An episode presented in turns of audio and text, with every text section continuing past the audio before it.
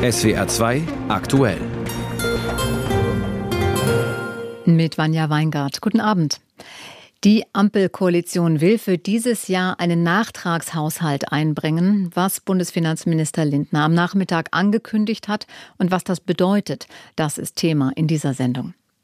Parteitag im Zeichen der Haushaltskrise. Wie erklären die Grünen ihrer Basis weitere Kompromisse? Dazu im SWR 2 Tagesgespräch die Grünen Bundesvorsitzende Ricarda Lang und Rechtsruck in den Niederlanden. Wir haben die Reaktionen aus dem Land und es geht um die Frage, was bedeutet das Wahlergebnis für Europa? SWR 2 aktuell.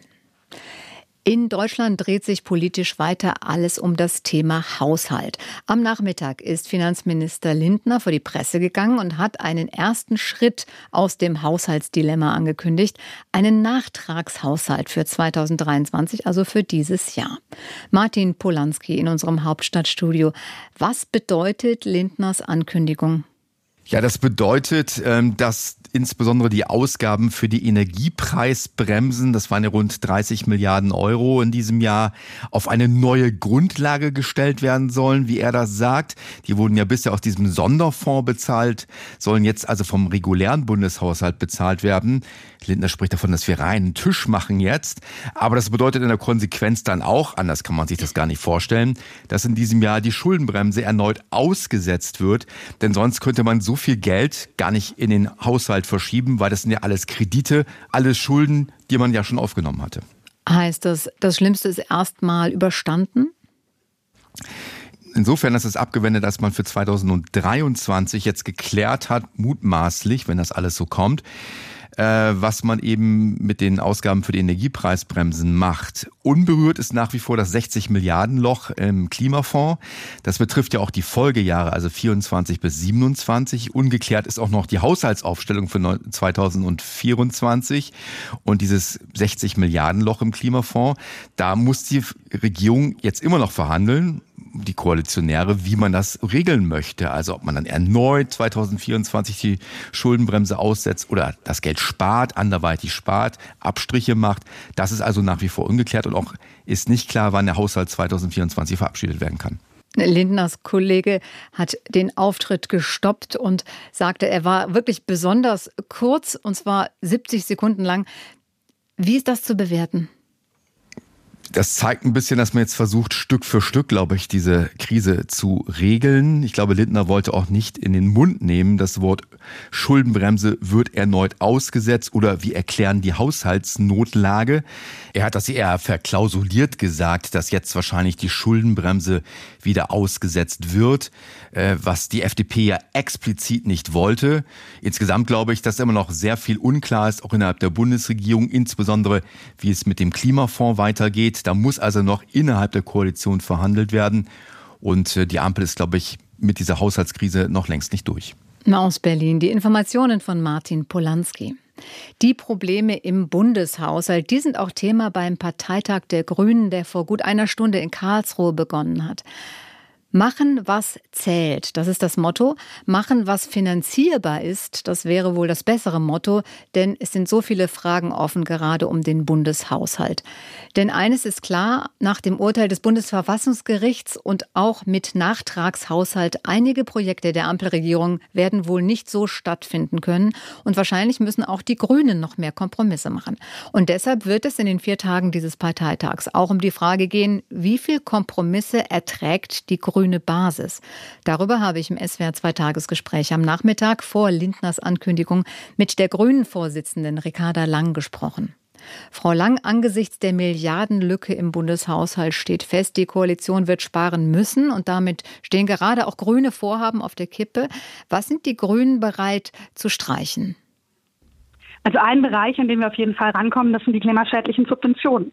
Immer noch wird in diesem Land sehr viel Geld ausgegeben für Dinge, die eigentlich den Zielen, die wir uns gemeinsam gegeben haben mit dem Pariser Klimaabkommen, die uns das Bundesverfassungsgericht ja auch in seinem Urteil zum Klimaschutz nochmal verfassungsmäßigen Auftrag mitgegeben hat, die denen ganz klar widersprechen. Das heißt, ich würde mir sagen, lass uns doch mal anschauen, welche Subventionen können wir eigentlich streichen, welche können wir reformieren, zum Beispiel Dienstwagen, WW-Relic oder Pendlerpauschale.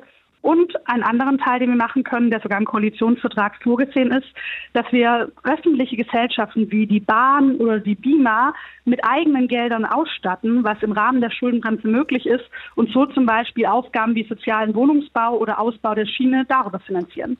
Sie sind aber jetzt in der Koalition natürlich schon auch extrem an die Grenzen gegangen mit den Kompromissen. Das heißt, wenn jetzt neue Vorschläge von Ihrer Seite kommen, wird das schwierig mit der SPD, mit der FDP und auch Ihre Partei Ihre Basis ist ja schon sehr an der Grenze, die Kompromisse mitzutragen. Wie wollen Sie da jetzt weitergehen? Ich glaube, für unsere Basis ist klar, wir machen Politik nicht für die Realität, die wir uns gewünscht haben, sondern für die Realität, die da ist. Und gleichzeitig haben wir dabei klare Werte, haben wir dabei klare Ziele. Und so werden wir jetzt auch in die Verhandlungen innerhalb der Regierung gehen, dass wir klar bereit sind, pragmatische Schritte zu gehen. Ich glaube, wenn sich jetzt jeder verbarrikadiert in seiner Ecke, dann kommen wir gar nicht mehr voran. Aber dass wir dabei schon Linien haben. Ich will mal zwei Beispiele nennen. Das eine ist der Klimaschutz. Wie gesagt, wir haben auch ein Urteil des Bundesverfassungsgerichts zum Klimaschutz. Wir haben die Aufgabe, die Freiheit zukünftiger Generationen zu schützen. Und das andere ist, dass wir jetzt nicht uns an einem sozialen Kahlschlag beteiligen werden, wo plötzlich bei Bürgergeld, Kindergrundsicherung, sozialpolitischen Errungenschaften gespart wird. Das heißt, ich glaube, es braucht hier etwas, was uns als grüne Partei eigentlich ausmacht, die Mischung aus Wirklichkeit und Werten. Wo ist dann Ihre Grenze? Wo sagen Sie dann, das können wir nicht mehr mittragen? Ich habe ja gerade zwei Beispiele genannt. Also wir werden jetzt auf jeden Fall nicht in großem Stil Abstriche beim Klimaschutz machen, denn damit würden wir ja der Verantwortung, die wir für heute, aber auch für die Zukunft haben, nicht mehr gerecht werden als Regierung. Und wir werden jetzt auch nicht in Rotsteffen großem Maße beim Sozialstaat anstehen. Denn beides würde am Ende dazu führen, dass wir diese Gesellschaft heute oder morgen spalten. Und ich glaube, das ist in Zeiten, die ja von Unsicherheit geprägt sind, genau der falsche Weg. Jetzt geht es ja eher darum, sie zusammenzuhalten. Aber das heißt unterm Strich dann, es gibt eine Grenze, wo Sie sagen, wir gehen da nicht mehr mit. Und das würde ein Ende der Koalition bedeuten. Ich bin mir sehr sicher, diese Aufgabe, vor der wir stehen, die ist riesig. Also die notwendigen Investitionen zu verbinden mit dem Urteil aus Karlsruhe, aber sie ist schaffbar. Und ich bin mir auch sicher, wir werden das innerhalb dieser Regierung schaffen. Wir Grüne stehen auf jeden Fall dazu bereit. Ich komme noch mal auf die Kompromisse zurück. Jetzt beim Parteitag in Karlsruhe wird es natürlich auch gerade wieder um Kompromisse gehen in den wichtigen Bereichen Migration, im Bereich Klimaschutz. Wie werden Sie versuchen, Ihre Basis, Ihre Parteibasis, Ihre Partei auf diese weiteren Kompromisse noch einzustimmen? Erstmal gehört der Kompromiss in der Demokratie ja dazu. Und das ist nichts, was für unsere Partei neu ist. Wir tragen seit vielen Jahren in unterschiedlichen Konstellationen in den Ländern, in den Rathäusern, in den Kommunen Verantwortung. Und da ist ja klar, wenn unterschiedliche Parteien zusammenkommen, geht es gar nicht ohne Kompromisse. Die Frage ist dabei immer, stimmt die Richtung noch? Bewegen wir uns Schritt für Schritt in die richtige Richtung? Und ich bin davon überzeugt, das haben wir in den letzten zwei Jahren getan. Auch bei schwierigen Entscheidungen, die sich natürlich durch den Krieg ergeben haben, können wir sagen, wir haben das Land gerechter gemacht. Wir machen da noch weiter jetzt mit einem Tariftreuegesetz. Wir haben die erneuerbaren Energien in einem Tempo ausgebaut, das davor niemals denkbar gewesen wäre. Und wir haben endlich die Realität eines modernen Einwanderungslands auch in Recht gegossen mit dem Staatsbürgerschaftsrecht. Das heißt, man hört ja gerade oft, die Grünen sind an allem schuld. An ein paar Dingen, wie ich gerade genannt habe, sind wir auch wirklich schuld. Und ich glaube, darauf können wir als Partei auch stolz sein. Aber Sie stellen das jetzt sehr positiv dar. Man muss doch einfach auch die Kritikpunkte sehen. Aus der eigenen Partei kommen so Aussagen, wir sind bereit für Kompromisse, aber wir wollen unsere Grundwerte nicht aufgeben. Von der grünen Jugend äh, kommt ein Vorwurf wie menschenfeindliche Abschottungspolitik, wenn es um die Migration geht. Wie wollen Sie da wieder zusammenkommen? Das tun wir ja gerade auf dem Parteitag hier, indem wir uns Zeit nehmen für die Debatte, das auch diskutieren. Wir haben zum Beispiel zur Migration einen klaren Vorschlag gemacht als Bundesvorstand, wo wir sagen, Humanität, wir werden als Deutschland unserer humanitären Verantwortung gerecht, wir stehen auch dazu Ordnung, das braucht geordnete Verfahren und Sachlichkeit, also wegkommen von einem Überbietungswettbewerb, der hat die härtesten Forderungen, hin zu dem, was wirklich hilft. Und ja, das werden wir kontrovers diskutieren, weil es ja Themen sind, die die ganze Gesellschaft kontrovers diskutiert, da sie nicht einfach sind, da es nicht die Schwarz-Weiß-Antworten gibt. Ich sehe das als eine Stärke meiner Partei, dass wir uns dafür die Zeit nehmen, dass wir Entscheidungen treffen und dass wir am Ende aber wieder zusammenkommen und gemeinsam nach außen auftreten, geschlossen auftreten und ich habe ein gutes Gefühl, dass es auch nach diesem Wochenende der Fall sein wird. Im SWR-Zwei-Tagesgespräch war das die Grünen-Vorsitzende Ricarda Lang. Das Gespräch haben wir vor der Sendung aufgezeichnet. In Karlsruhe hat heute der Parteitag der Grünen begonnen. Die AfD-Vorsitzende Alice Weidel, der rechtspopulistische Politiker Salvini aus Italien, Le Pen aus Frankreich und der ungarische Ministerpräsident Orban, sie alle freuen sich mit Gerd Wilders und haben ihm heute gratuliert. Der Rechtspopulist Wilders ist Sieger der Wahlen in den Niederlanden und er hat heute angekündigt, dass er nun auch regieren will. Er hat im Fernsehinterview gesagt, der Wähler habe gesprochen, alle müssten jetzt über ihren Schatten springen. Für eine Mehrheit braucht Wilders mindestens zwei Koalitionspartner. Niederlande-Korrespondent Ludger Katzmierzak über Regierungsbildung und Stimmung nach der Wahl in den Niederlanden. Für die neue rot-grüne Fraktion im niederländischen Parlament hat am Tag nach der Wahl offenbar schon die Oppositionsarbeit begonnen. Deren Spitzenkandidat Franz Timmermans betonte, dass der Ball jetzt bei Gerd Wilders liege. es ist sehr deutlich, dass viele Menschen von rechts Lösungen erwarten und dann soll rechts mal zeigen, dass sie die auch bieten kann. Dann muss rechts auch mal laten zien, dass sie die können bieten. Wilders bat seine 37-köpfige Fraktion heute zur ersten Sitzung und musste gleich auf einen neuen Saal ausweichen, weil der alte zu klein ist für so viele Abgeordnete. Es gab viel Applaus, Champagner und ein Prosit auf die Niederlande und alle Niederländer. Möglichst bald will die Freiheitspartei erste Sondierungsgespräche führen, auch mit der konservativ-liberalen VVD, die nach 13 Jahren Regierungsverantwortung eine derbe Niederlage einstecken musste. Die neue VVD-Vorsitzende Dilan Jesselgös kündigte heute an, sich erst mit ihrer Partei über eine mögliche Zusammenarbeit mit Wilders beraten zu wollen. Anderthalb Millionen Menschen haben uns ihr Vertrauen geschenkt und zugleich haben wir Sitze verloren. Das ist eine herbe Enttäuschung. Darüber müssen wir jetzt erstmal intern reden. Gemeinsam mit der VVD und der neuen Partei NSC des früheren Christdemokraten Peter Omtzigt käme die PVV auf eine Mehrheit im Parlament. Doch wird Wilders vermutlich einige Zugeständnisse machen müssen, um die beiden mit ins Boot zu holen. Dass er der nächste Premier des Landes wird, ist keinesfalls sicher. Das Flüchtlingshilfswerk, Klimaschützer und Umweltorganisationen haben entsetzt auf das Wahlergebnis reagiert. Musin Köktas, der Vorsitzende eines muslimischen Verbandes, sagte, Muslime hätten jetzt Angst, ihre Religion nicht mehr frei ausüben zu dürfen. Für Muslime kommt jetzt eine schwierige Zeit. Wenn die PVV ihr Programm in einer Regierung umsetzt, dann ist unsere Existenzsicherheit gefährdet. Auf den Straßen der Grenzstadt Enschede sind die Meinungen verteilt. Wilders polarisiert, entweder erfährt er große Zustimmung oder rigorose Ablehnung. Dass die PVV die größte ist, das schäme ich mich zutiefst Niederländerin zu sein und dass wir in diese Richtung gehen. Sehr traurig. Aber es ist Volkes Stimme. Mal abwarten, was die Verhandlungen ergeben. Ich finde es schon überraschend, aber gut, denke ich. Gut, denke ich. Alle Jongeren um me heen heb ik ongeveer Unter all den jungen Leuten um mich herum haben so ziemlich alle die PVV gewählt. Sie finden, dass Gerd klar sagt, was die Menschen denken. Hij vooral zegt wat mensen denken. Im Wahlkampf gab sich Wilders moderat, im Ton gemäßigt, fast handsam. Die Medien machten deshalb scherzhaft Gerd Milders aus ihm. Die nächsten Tage und Wochen müssen zeigen, ob Hollands Rechtsaußen sich tatsächlich geändert hat oder ob hinter der neuen Fassade immer noch der alte Polterer und Provokateur steckt. Das wird wohl also eine schwierige Regierungsbildung in den Niederlanden. Und auch wenn Wilders ein Rechtspopulist ist, er ist der Wahlsieger und daran kommt keiner vorbei. Und damit rücken wahrscheinlich auch die Niederlande, wie zuletzt Italien, politisch nach rechts. Viele Niederländer haben einen Mann gewählt, der seit Jahren fordert, Grenzen schließen und raus aus der Europäischen Union. Die Reaktionen aus dem Europaparlament diese Woche in Straßburg von Sabrina Fritz. Es ist der letzte Sitzungstag der Woche im Europaparlament in Straßburg. Viele Abgeordnete haben bereits ihren Rollkoffer dabei. Die Themen ziehen sich, der Zug ist gebucht. Die Nachricht aus den Niederlanden hat viele regelrecht aus der Bahn geworfen. Ich bin wirklich auch immer noch ein Stück weit erschüttert. Ja, großes Entsetzen. Monika Hohlmeier, die seit vielen Jahren für die CSU im Europaparlament sitzt, hat den Zug schon auf sich zurollen gesehen. Also die leise Befürchtung hatte ich schon, weil in Holland das Migrationsthema natürlich wieder eine herausragende Rolle gespielt hat. Die Migrationspolitik ist schuld. Das hört man hier in den Gängen des Parlaments in Straßburg von vielen Abgeordneten. Auch Daniel Kaspari von der CDU macht dieses Thema für den Sieg der Rechtspopulisten verantwortlich. Für ihn ist der Wahlausgang ein Weckruf für Europa, das Thema endlich zu lösen. Ich wünsche mir, dass wir endlich eine glaubhafte Lösung für dieses Thema finden, denn das ist das Thema, was im Moment am allermeisten Wasser auf die Mühlen der Populisten und Extremisten spült. Doch laut den Umfragen hat die Niederländer und Niederländerinnen neben der Asylpolitik eben auch die hohen Preise und die Gesundheitsversorgung beschäftigt. Klassische SPD-Themen also. Haben die Rechten also mehr Verständnis für die Sorgen der Bürger?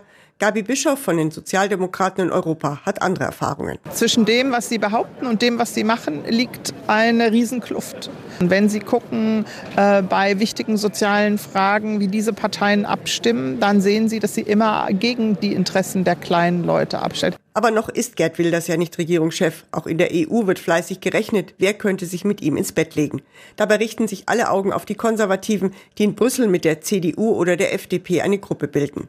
CDU-Mann Kaspari schließt jede Zusammenarbeit aus. Also bei uns ist die Sache klar. Ich kann mir nicht vorstellen, dass Mitgliedsparteien der Europäischen Volkspartei äh, die Rechtspopulisten in Niederlanden unterstützen. Es geht ja auch um die Zukunft Europas. Wilders will über einen Austritt abstimmen lassen. Viele Gesetze, so hört man von den Abgeordneten, werden von den Rechten blockiert. Es werde immer schwerer, Kompromisse zu finden. Einer freut sich an diesem Tag. Maximilian Krah, der Spitzenkandidat der AfD für die nächste Europawahl. Für ihn sind die Niederlande ein weiterer Erfolg in Europa. Sabrina Fritz mit den Reaktionen aus Straßburg. Der Rechtspopulist Wilders ist der Wahlsieger in den Niederlanden. Noch ist völlig offen, ob und wie er eine Regierung bilden kann. Aber was kann das Ganze für die Europäische Union bedeuten? Was kann da auf die EU zukommen? Aus Brüssel ein Kommentar von Katrin Schmidt. Ist Europas rechter Albtraum schon wahr geworden? Zumindest war es ein bitterböses Erwachen. Rund ein Viertel der niederländischen Wählerinnen und Wähler stimmt für ganz rechts außen. Ein Weckruf, ein Warnschuss, so heißt es heute aus dem Kreis der Europapolitiker. Und dann beginnt er schon, der parteipolitische Kampf um die Deutungshoheit. Ist es jetzt das letzte Zeichen, dass die Migrationspolitik national wie auf EU-Ebene einen noch viel schärferen Kurs braucht? Oder gerade nicht, weil davon ohnehin nur die rechten Originale profitieren. Die Argumente sind hinlänglich bekannt und greifen jetzt auch zu kurz. Klar, die EU braucht eine konsequentere Migrationspolitik. Daumen drücken also, dass es der neue Europäische Pakt für Asyl und Migration nach Jahren noch in dieser Legislaturperiode über die Ziellinie schafft. Dafür braucht es jetzt ein letztes Stück Einigkeit und Solidarität unter den 27 EU-Staaten. Klammer auf, da liegt es eher nicht an der Zentrale in Brüssel. Sehr wohl liegt es aber in Brüssel und Straßburg, sich jetzt grundsätzlichere Fragen zu stellen, wie sind wir demokratisch genug? Warum lassen wir die Wünsche der Europäerinnen und Europäer, geäußert auf Konferenzen zur Zukunft Europas, in Jugendorganisationen und so stets in die Schubladen wandern? Treffen wir weiterhin Personalentscheidungen vorbei an Wählervoten, siehe Spitzenkandidatenprinzip bei der letzten Europawahl? All das denn das Ergebnis in Den Haag nährt auch eine dunkle Ahnung, was nach den Europawahlen Anfang Juni los sein könnte. Die EU-weiten Umfragen, etwa rund 20 Prozent für die AfD in Deutschland, geben die Prognose her, rechtspopulistische, tendenziell euroskeptische Parteien könnten im Europaparlament die Überhand gewinnen. Und dann quasi gegenüber am EU-Ratstisch auch noch der Nexit-Fanatiker Gerd Wilders. Klar, so viel ist heute wichtig zu betonen, die Regierungsbildung in Den Haag könnte schwierig und langwierig werden. Noch ist Gerd Wilders im Kreis der 27 EU-Staats- und Regierungschefs keine Realität, aber leider doch weit mehr als ein schlechter Traum. Denn rhetorisch geschliffen, ein Wolf im Schafspelz, wie ihn seine politischen Konkurrenten wohl recht treffend beschreiben, so verbindet er seinen Islamhass mit einem Hass auf alles Europäische und forderte jahrelang vehement ein Referendum über den Austritt seines Landes aus der EU. Dafür jedoch, so sagen es aktuelle Umfragen, haben die Niederländer derzeit eher wenig übrig. Umso wichtiger daher, dass sich die EU als Ganzes fit macht. Reformen, transparentere Entscheidungen, mehr Mehrheitsentscheidungen statt Einstimmigkeitsprinzip. Das hieße zumindest fit, resilienter und besser vorbereitet auf Antieuropäer in Reichweite der Machthebel Europas. Ein Kommentar von Brüssel-Korrespondentin Katrin Schmidt. Sie hören SWR 2 aktuell, es ist 18.23 Uhr. Gestern hieß es heute. Heute heißt es morgen. Angehörige der Hamas-Geiseln warten weiter, dass ihre Enkel, Töchter und Frauen freigelassen werden. Gestern hatte auch Israel einem Abkommen zugestimmt, nachdem israelische Geiseln gegen palästinensische Gefangene ausgetauscht werden sollen und dass es eine Feuerpause geben soll. Die soll nach letzten Meldungen um 6 Uhr morgen früh starten. Björn Darke berichtet, wie sehr die Menschen darauf warten. Isra und ihre Freunde spielen zwischen einigen Zelten in Khan Yunis im Süden des Gazastreifens. Als sie gesagt haben, es gibt eine Feuerpause, war ich sehr glücklich. Dann hieß es, es gibt keine Feuerpause. Dann haben wir unsere Sachen zurückgestellt und jetzt bleiben wir. Isras Familie lebt in einem kleinen Verschlag unter Palmen.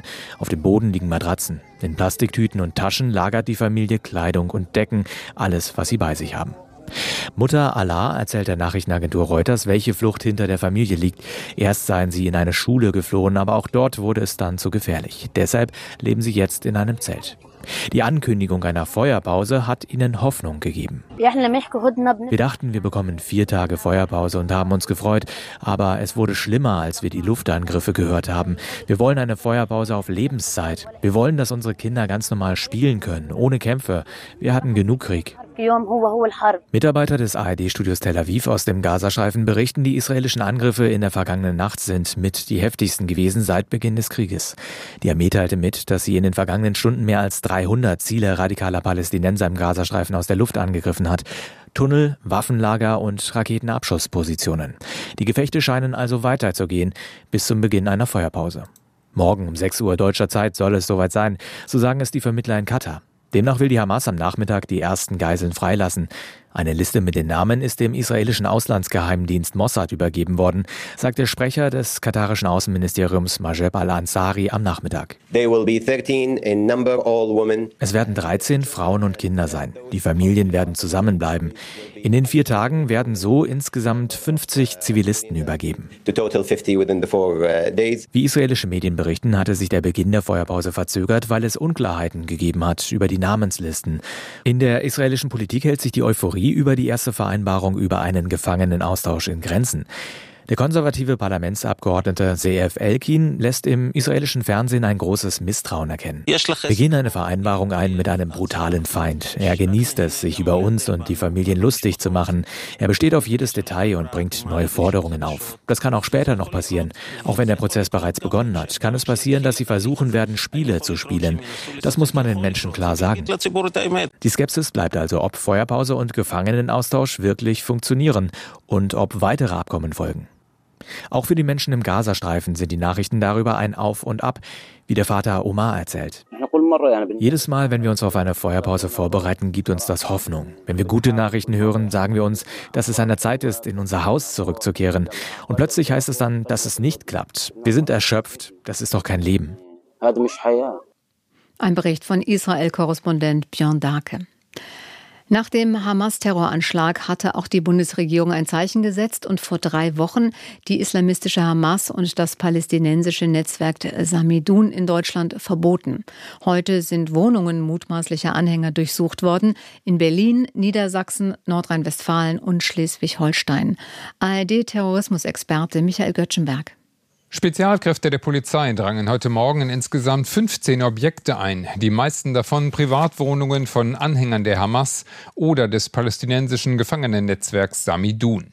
Durchsucht wurde auch beim Verein Palästinensische Gemeinschaft in Deutschland, kurz PGD in Berlin-Neukölln. Der Verein wird seit mehreren Jahren vom Verfassungsschutz beobachtet und gilt als die Organisation in Deutschland, in der die meisten Hamas-Anhänger organisiert sind. Schwerpunkt der Durchsuchungsmaßnahmen war Berlin, wo sich elf der 15 Objekte befinden, in denen durchsucht wurde. Hier war auch bis zu ihrem Verbot der Schwerpunkt der Aktivitäten von Samidun. Die Durchsuchungen stehen in Zusammenhang mit den Betätigungsverboten, die das Bundesinnenministerium Anfang November für die Hamas und Samidun in Deutschland ausgesprochen hatte. Anlass dafür waren die Gräueltaten der Hamas am 7. Oktober in Israel. Wir stehen nicht nur solidarisch an der Seite Israels und der jüdischen Menschen auf der ganzen Welt und vor allen Dingen natürlich in Deutschland, sondern wir handeln auch, und das zeigen die neuerlichen Maßnahmen heute, die Exekutivmaßnahmen, die wir infolge der Verbote von Hamas und Samidun vollzogen haben erklärte Bundesinnenministerin Nancy Faeser, SPD, auf der Herbsttagung des Bundeskriminalamts heute in Wiesbaden. Anhänger von Samidun hatten die Gräueltaten der Hamas auf den Straßen von Berlin-Neukölln gefeiert, indem sie Süßigkeiten verteilten. Das wiederum, wie auch der Angriff der Hamas auf Israel überhaupt, hatte Bundeskanzler Olaf Scholz veranlasst, öffentlich ein Verbot von Hamas und Samidun in Deutschland anzukündigen. Der Verfassungsschutz zählt rund 450 Anhänger der Hamas in Deutschland, bewertet ihre Aktivitäten hierzulande jedoch seit Jahren schon als nicht terroristisch. Normalerweise werden Verbote nicht angekündigt, sondern unter strikter Geheimhaltung vorbereitet. Am Tage der Bekanntgabe finden dann Durchsuchungsmaßnahmen statt, um zusätzliches Beweismaterial zu sichern. Die Durchsuchungen wurden nun nachgeholt, sicherlich auch, um das Signal zu senden, dass man es mit dem Betätigungsverbot sehr ernst meint. Weitere Verbote radikal-palästinensischer Vereinigungen dürften folgen. Das Bundesinnenministerium hat bereits angekündigt, dass daran gearbeitet wird.